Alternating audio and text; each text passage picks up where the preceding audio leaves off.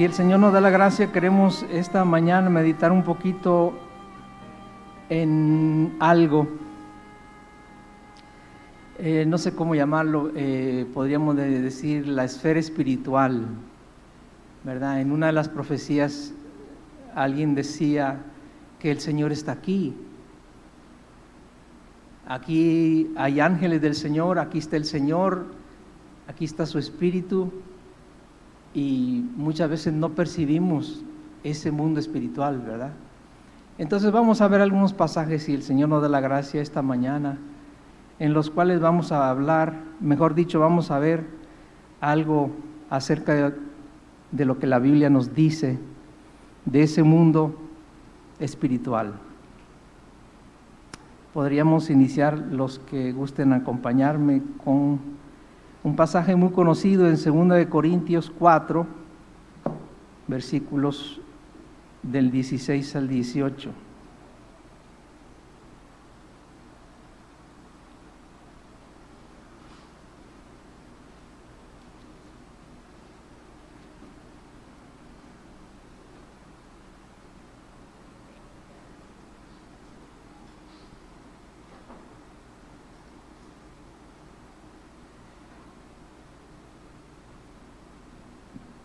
Por tanto, no desmayamos. Antes, aunque este nuestro hombre exterior se va desgastando, el interior no obstante se renueva de día en día, porque esta leve tribulación momentánea produce en nosotros un cada vez más excelente y eterno peso de gloria. No mirando nosotros las cosas que se ven, sino las que no se ven, pues las cosas que se ven son temporales, pero las que no se ven son eternas. Entonces hay un mundo espiritual de cosas que no se ven, ¿verdad? Los que gusten acompañarme a Hebreos capítulo 11 también. Hebreos 11, 3.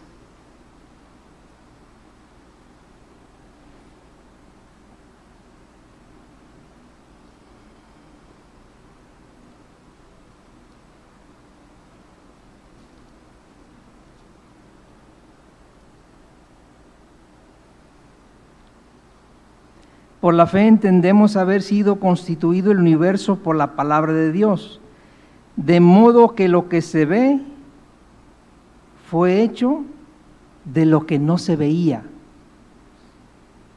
¿Ok?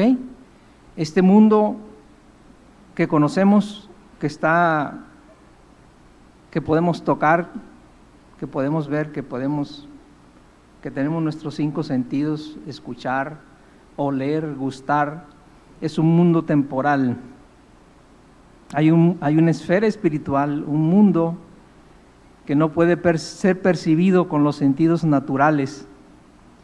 Y ese es el mundo más importante.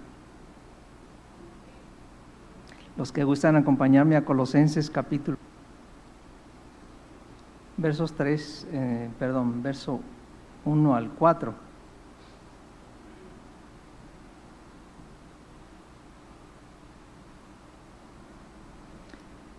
Si pues habéis resucitado con Cristo, buscad las cosas de arriba, donde está Cristo sentado a la diestra de Dios. Poned la mira en las cosas de arriba, no en las de la tierra, porque habéis muerto y vuestra vida está escondida con Cristo en Dios.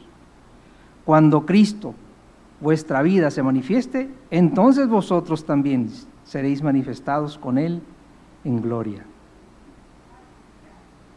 Aleluya. Amén. Amén.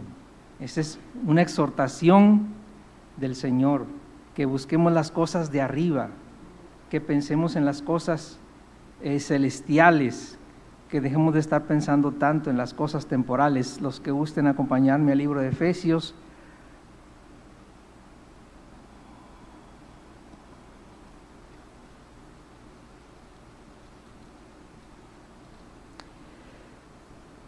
Efesios 1.20, vamos a estar leyendo Efesios 1.20 y Efesios 2, 6 y 7.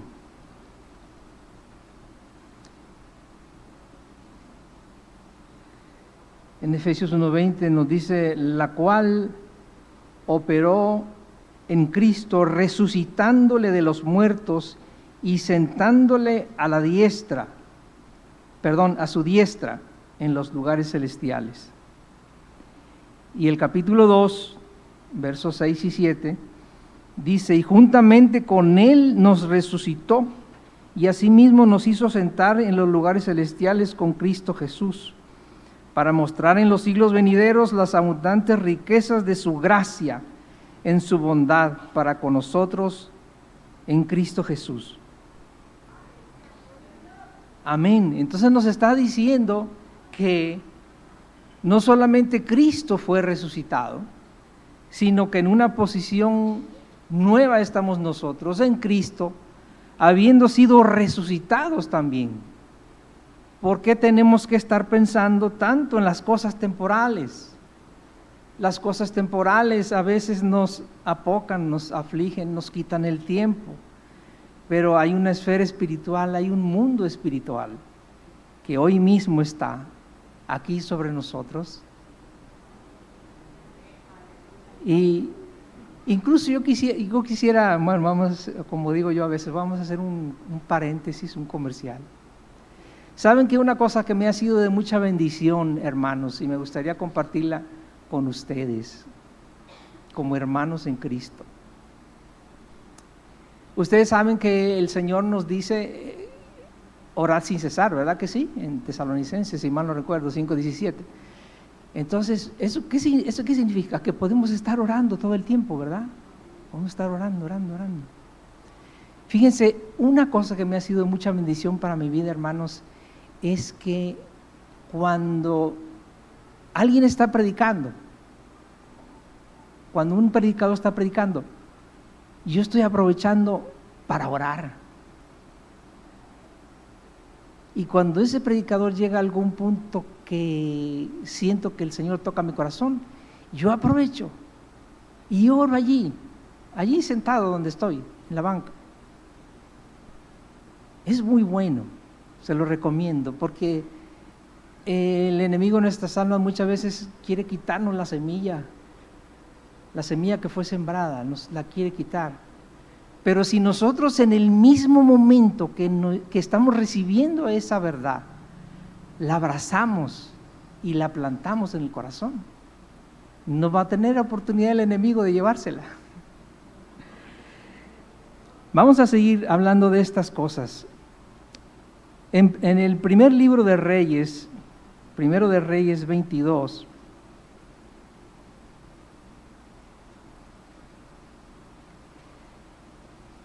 también un pasaje muy conocido, si ustedes recuerdan, cuando cae Acab, el rey Acab, Dios había determinado su fin. Fíjense lo que dice en esta parte, capítulo 22, versos del 19 al 23.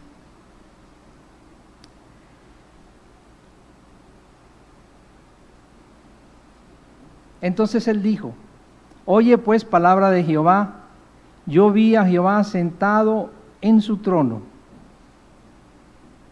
y todo el ejército de los cielos estaba junto a él, a su derecha y a su izquierda.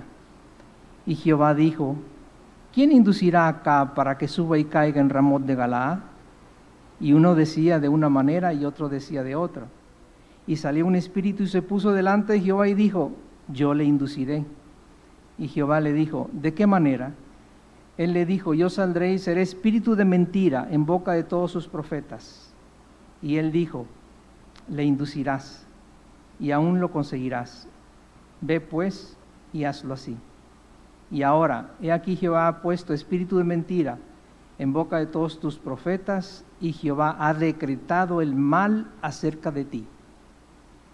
Independientemente de las muchas verdades y riquezas que hay en este pasaje, en este momento estamos meditando, hermanos, en que hay una esfera espiritual y en esa esfera espiritual nos está diciendo este pasaje que estamos viendo, se determinó el fin de Acab. Y después de que se decidió en los lugares celestiales, entonces eso se transformó al mundo natural y vino a ser una realidad. en el mundo natural. Pero primero se determinó allí. Y eso es lo mismo que nos dice, si ustedes recuerdan el pasaje de Daniel, los que gusten acompañarme.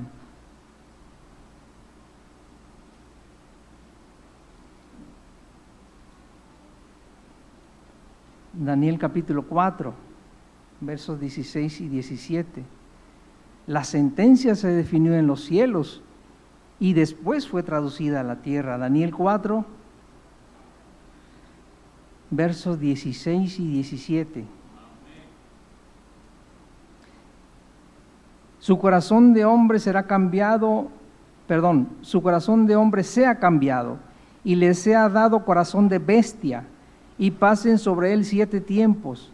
La sentencia es por decreto de los vigilantes y por dicho de los santos la resolución, para que conozcan los vivientes que el Altísimo gobierna el reino de los hombres y que a quien él quiere lo da y constituye sobre él al más bajo de los hombres. Que esa fue realmente la experiencia de Nabucodonosor. Fue tan, fue sometido Nabucodonosor a un sitio tan bajo que ni siquiera estaba con los hombres, estaba con las bestias. Entonces, hermanos, esa sentencia, ese decreto fue definido, si se puede decir así, en los lugares celestiales primero y después se tradujo al mundo natural. ¿Ok? Que es lo mismo que sucedió con Acab los que gusten acompañarme al libro de jueces, capítulo 5.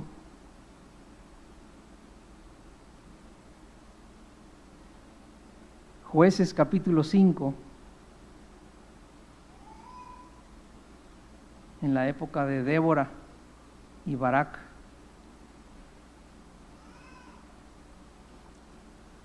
Si recuerdan el cántico de Débora, veamos el verso 20 solamente. Desde los cielos pelearon las estrellas, desde sus órbitas pelearon contra Císara. Entonces, en los lugares celestiales fue vencido Císara y después se tradujo al mundo natural. Los que gusten acompañarme al libro de Job,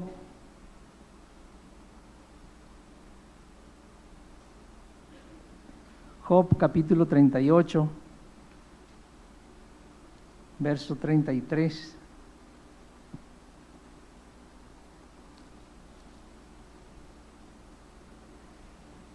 Jehová hablando con Job,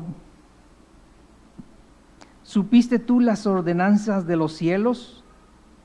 ¿Dispondrás tú de su potestad en la tierra? O sea que nos está diciendo bueno, por supuesto es el Señor, ¿verdad? Pero nos está diciendo que hay una potestad de los cielos en la tierra. El cielo, hermanos, el cielo decide. Lo que se determina en el cielo, eso es lo que va a ser una realidad en el mundo natural.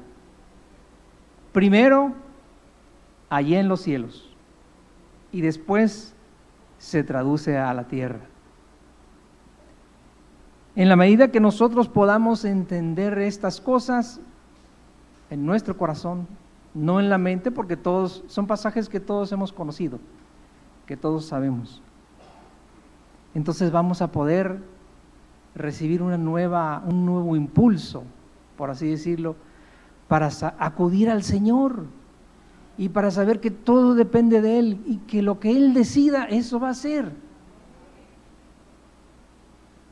Dios decide. Y eso va a suceder. Entonces, con una conciencia nueva, nosotros vamos a poder acudir al Señor.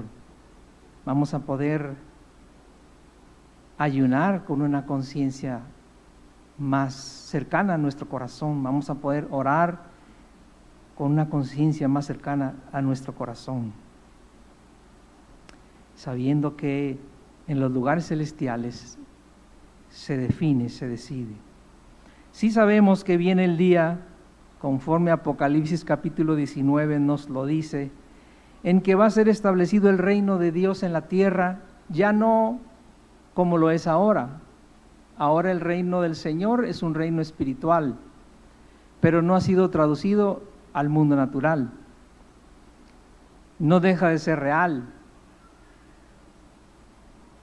Tan real que pregúntenle al gobierno de China si ha podido con el cristianismo. No han podido por años, por décadas, los han oprimido, los han torturado, los han encarcelado y no han podido con el cristianismo. Es un reino espiritual, pero es muy real, es muy real. Pero viene el día en el que el Señor va a pelear y va a establecer su reino físicamente. Los que gusten acompañarme, quisiera que veamos un poquito algo en Apocalipsis capítulo 19.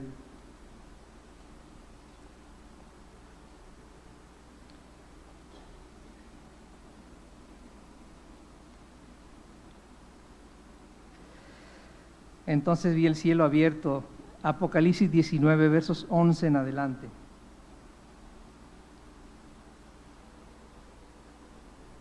Entonces vi el cielo abierto y aquí un caballo blanco y el que lo montaba se llamaba fiel y verdadero y con justicia juzga y pelea. Sus ojos eran como llama de fuego y había en su cabeza muchas diademas y tenía un nombre escrito que ninguno conocía, sino él mismo. Estaba vestido de una ropa teñida en sangre ya no va a ser la sangre de él, ahora va a ser la sangre de los enemigos. Estaba vestido de una ropa teñida en sangre y su nombre es el Verbo de Dios. Y los ejércitos celestiales vestidos de lino finísimo, blanco y limpio le seguían en caballos blancos. De su boca sale una espada aguda para herir con ella las naciones y él regirá, perdón, y él las regirá con vara de hierro y él pisará el lagar del vino del furor de la ira del Dios Todopoderoso.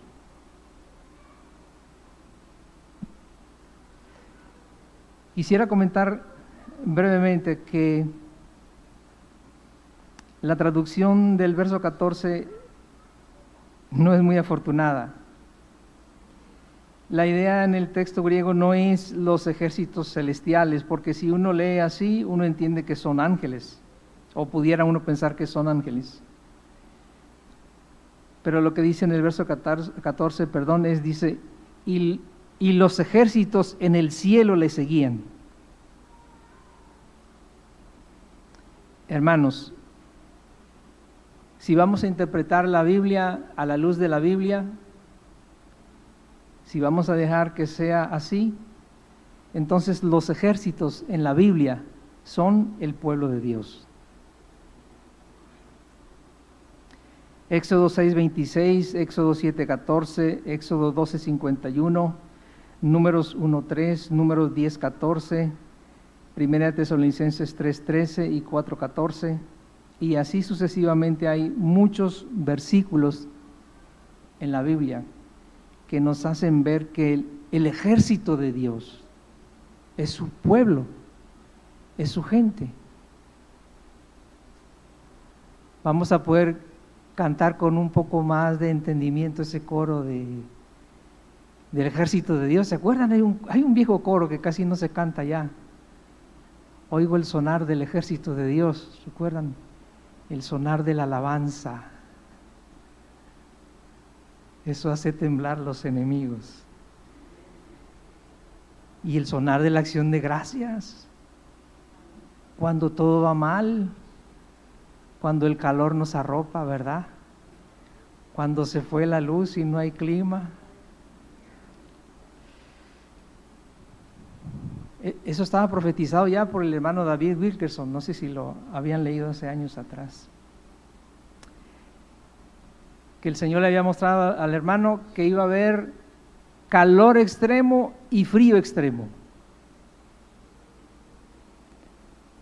Esto lo digo para que no piensen algunos esa mentira del calentamiento global. No, no es cierto lo del calentamiento global. Es que Dios ha determinado poner a prueba a los hombres, a los habitantes de esta tierra y ha decidido mandar calor extremo y frío extremo. A ver qué es lo que sale. Porque Job era un hombre justo. Y Dios lo amaba. Pero Job no sabía que él tenía eso en su corazón. ¿Qué es lo que tenía Job en su corazón? Que él sabía que su justicia era ponderable, tremendo, ¿verdad? Tremendo hombre de Dios. No sé si lo han leído. Hice pacto con mis ojos para no ver mujer, para no ver virgen. Wow, dice, Señor, pues esa es la justicia del Nuevo Testamento. La justicia del Nuevo Testamento, era un hombre tremendo. Pero él no se daba cuenta que él valoraba demasiado su justicia y Dios sí lo sabía. Dios sí lo sabía, por eso mandó al enemigo para que lo oprimiera, lo oprimiera, lo oprimiera, lo oprimiera hasta que salió la pus que estaba ahí. Y después que se arrepintió, entonces Dios lo bendijo el doble, lo bendijo más, la doble porción. La primogenitura era la doble porción. Y a veces así el Señor hace con su gente, ¿verdad? Nos oprime, nos oprime, nos oprime, nos oprime, hasta que sale la pus. Y a veces uno no sabía qué cosas feas hay. No sé si a ustedes les ha pasado, a mí me ha pasado. No sé si a ustedes les ha pasado. Señor, yo no sabía que esta cosa fea estaba dentro de mí. Pero entonces Job se arrepintió. ¿Y qué, qué tenemos que hacer nosotros? Pues arrepentirnos ay Señor, ten misericordia, perdóname, yo no sabía que, que eso estaba ahí dentro de mí, me estaba haciendo daño, ¿verdad? Pero hermanos, eh, qué bueno es saber que hay un Dios en los cielos y que lo que se determina y se decide en los cielos, eso es. la sentencia que se decida en los lugares celestiales, eso es lo que va a venir a ser una realidad en este mundo natural.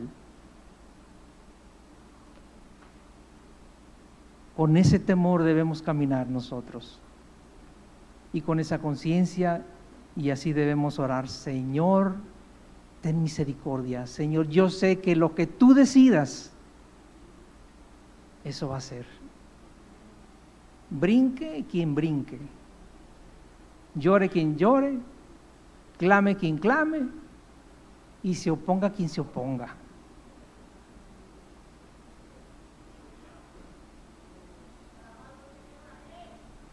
Entonces, hermanos, este mensaje también es para mí. El Señor nos ayude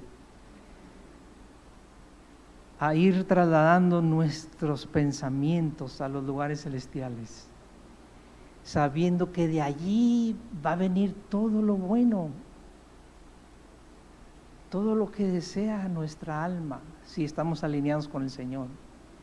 Y si no, pues en nuestro tiempo de oración, a lo mejor ni siquiera tengamos, eh, tenga el Señor que llevarnos al punto de Job, porque como ya el Señor nos lo está enseñando hoy, entonces a lo mejor nosotros podemos escudriñar nuestro corazón y podamos decirle, Señor, yo sé que hay algo ahí dentro, escondido, que no te gusta. Por favor, Señor, sácalo, ayúdame, ten misericordia de mí. Y el Señor nos va a llevar, hermanos, Dios quiere que empecemos a habitar en los lugares celestiales. Pero necesitamos primero concebirlo así, para que esto sea una realidad en el mundo natural.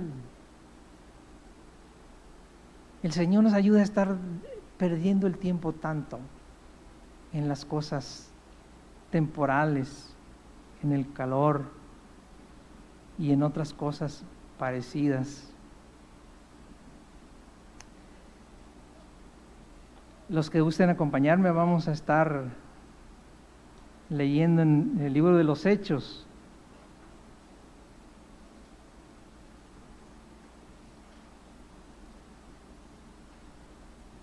Hechos 2, 22 y 23. Este texto no nos está dando el pastor José.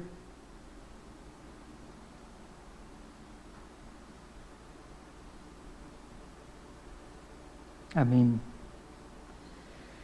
Varones israelitas, oíd, bueno, Hechos 22, perdón, Hechos 2, 22 y 23. Varones israelitas, oíd estas palabras. Jesús Nazareno, varón aprobado por Dios entre vosotros, con las maravillas, prodigios y señales que Dios hizo entre vosotros por medio de él, como vosotros mismos sabéis,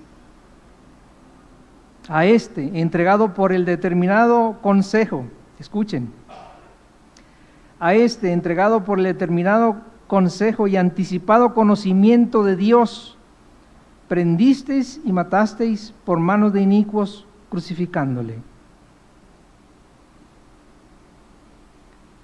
Entonces, Dios mismo había determinado el sacrificio de Cristo.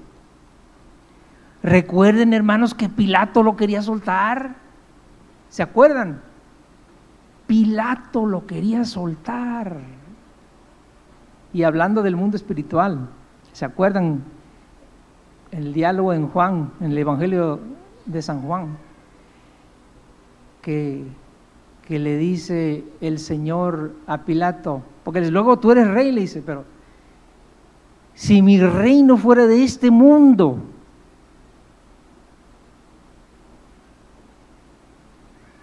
si mi reino fuera de este mundo, o sea que no lo era. su reino es un reino todavía espiritual.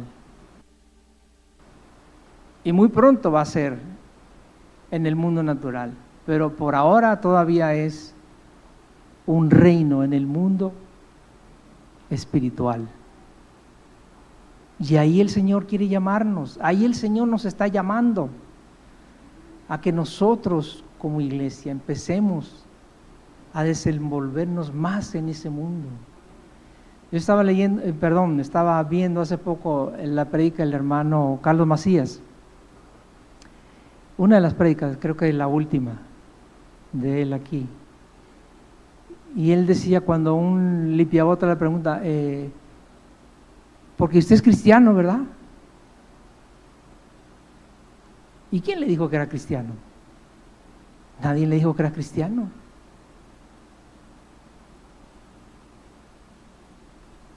¿Y cómo supo que era cristiano? Hemos sabido de varios hermanos que ha sido así. A mi esposa y a mí nos ha pasado. ¿Y ustedes dónde son? ¿Quiénes son? Ustedes son pastores, ¿verdad? Sin, sin saber nada, sin que esa gente sepa nada de uno. Yo recuerdo el hermano Javier González que una vez nos contó de un testimonio así. Y si un muchacho se me acercó y me dijo, ¿y tú quién eres? ¿De dónde eres? Esos días vienen, hermanos, cuando la gente nos va a preguntar. Yo recuerdo que, y, lo, y lo recuerdo vagamente, mi hermano Álvaro González me corregirá, pero yo recuerdo cuando mi hermano Álvaro González me dijo, y es que se, me acercó mi mamá y me dijo, tú tienes que decirme algo. No, mamá, pues no. No, no sé, mamá. Sí, sí, tú tienes que decirme algo. Pues no sé, mamá. Sí, sí, tú tienes. Y, y, dice que hasta a la insistencia de la mamá, él cayó en la cuenta. Pues es que tengo que predicarle. Y le predicó y se salvó. Y el papá igual. No sé si, el hermano Álvaro contó su testimonio. Vi que predicó hace poco aquí. El papá igual también. Hermanos, tenemos que tratar de trasladarnos al, al, mundo espiritual. que nuestra mente no esté pensando tanto en los frijolitos y la tortilla. Que, podamos pensar un poco más, un poco más allá para que cuando la gente nos pregunte, ¿y ustedes quiénes son? ¿De dónde vienen? podamos decirles, nosotros somos mensajeros del Señor y estamos aquí para anunciarte el camino de la salvación. Pero si no estamos sintonizados con el mundo espiritual, no vamos a poder hacerlo. Vamos a estar... ¿Y ustedes de dónde son? Ah, pues de México. Y un grito en el cielo, burro. oh Señor, ten misericordia.